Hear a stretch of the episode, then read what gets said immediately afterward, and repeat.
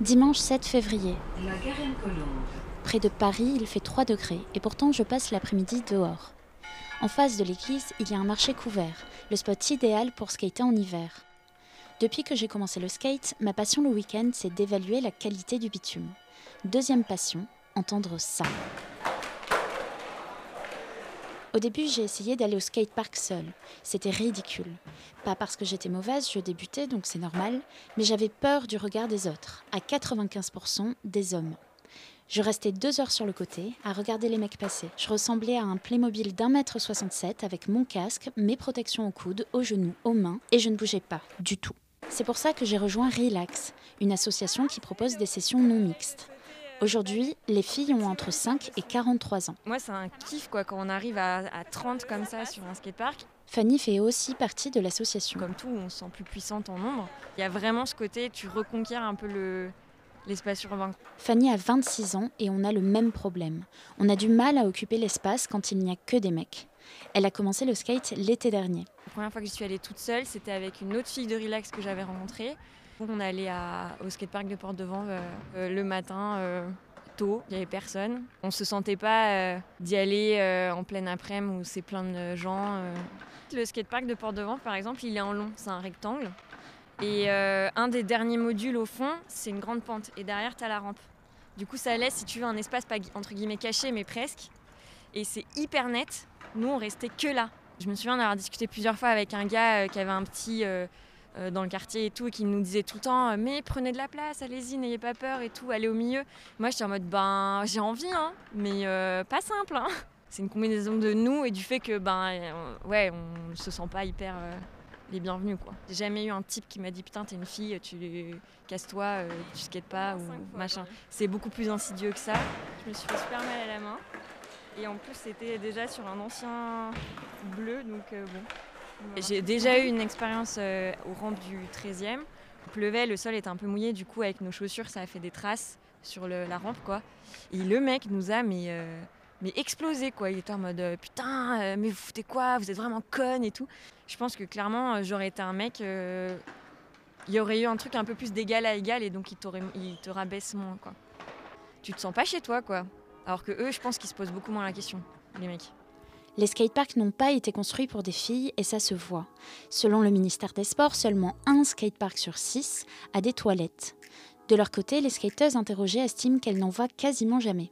Et ça, ça ne passe pas pour la présidente de l'association Relax, Sophie Berthelot. Ouais, ouais, bah, une fois, il y a une des filles, une des adhérentes qui m'a dit Ouais, euh, voilà, je suis à la mauvaise période du mois, comment je fais? Je fais bah, J'ai pas de solution pour toi, je peux t'accompagner derrière le buisson si tu veux et tout. Nous, euh, on est obligé de baisser le pantalon, donc il euh, faut qu'on monte les fesses à tout le monde. Quoi. Donc, les skateparks, c'est un terrain de sport. Donc, quand on construit un stade avec un terrain de foot et tout, on prévoit de quoi boire, enfin, et de, quoi aller aux toilettes, tu vois. Et sur les skateparks, en général, plus en plus, il y a des fontaines, heureusement, mais les toilettes, pas quoi. C'est un vrai problème pour les filles parce que j'étais dans un, dans un stade où il y avait un skatepark et j'en avais parlé euh, à des, euh, des, personnes qui travaillaient pour le, le stade. Pour les filles, c'est la double peine. Le skate n'est toujours pas considéré comme un vrai sport, mais comme un jeu, d'où le manque de toilettes. Mais c'est aussi un sport qui se pratique dans l'espace public.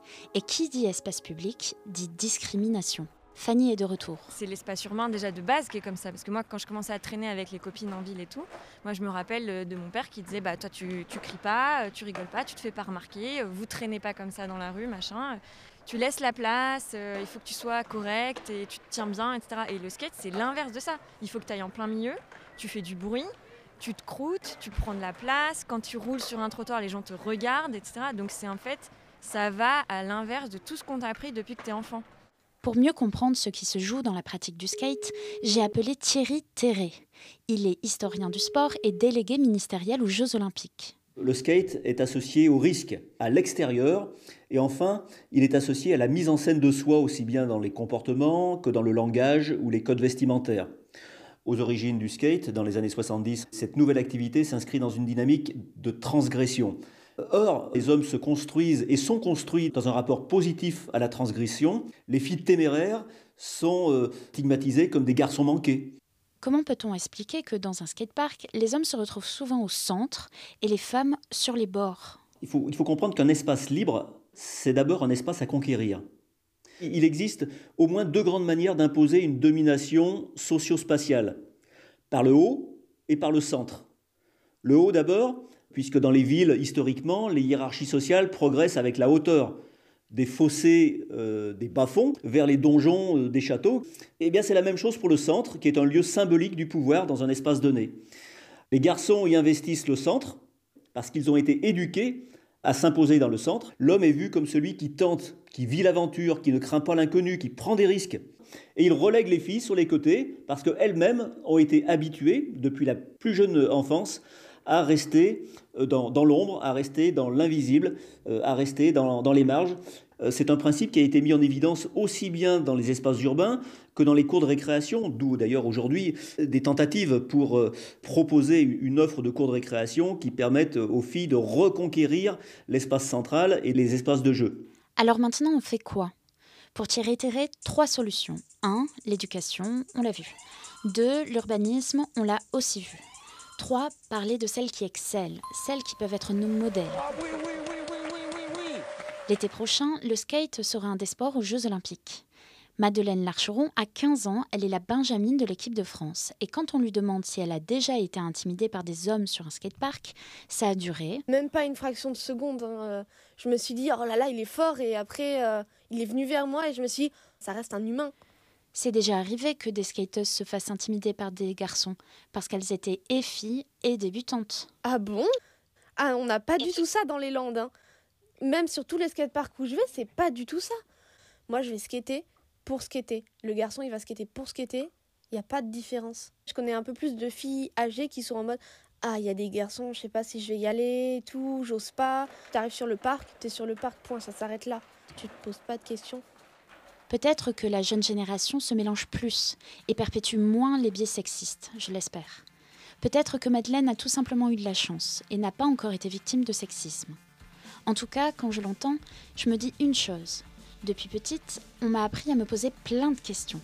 Est-ce que je gêne? Est-ce que je devrais être là? Est-ce que les gens me regardent? Mais il est peut-être temps d'arrêter de se poser ces questions. Et juste de rouler.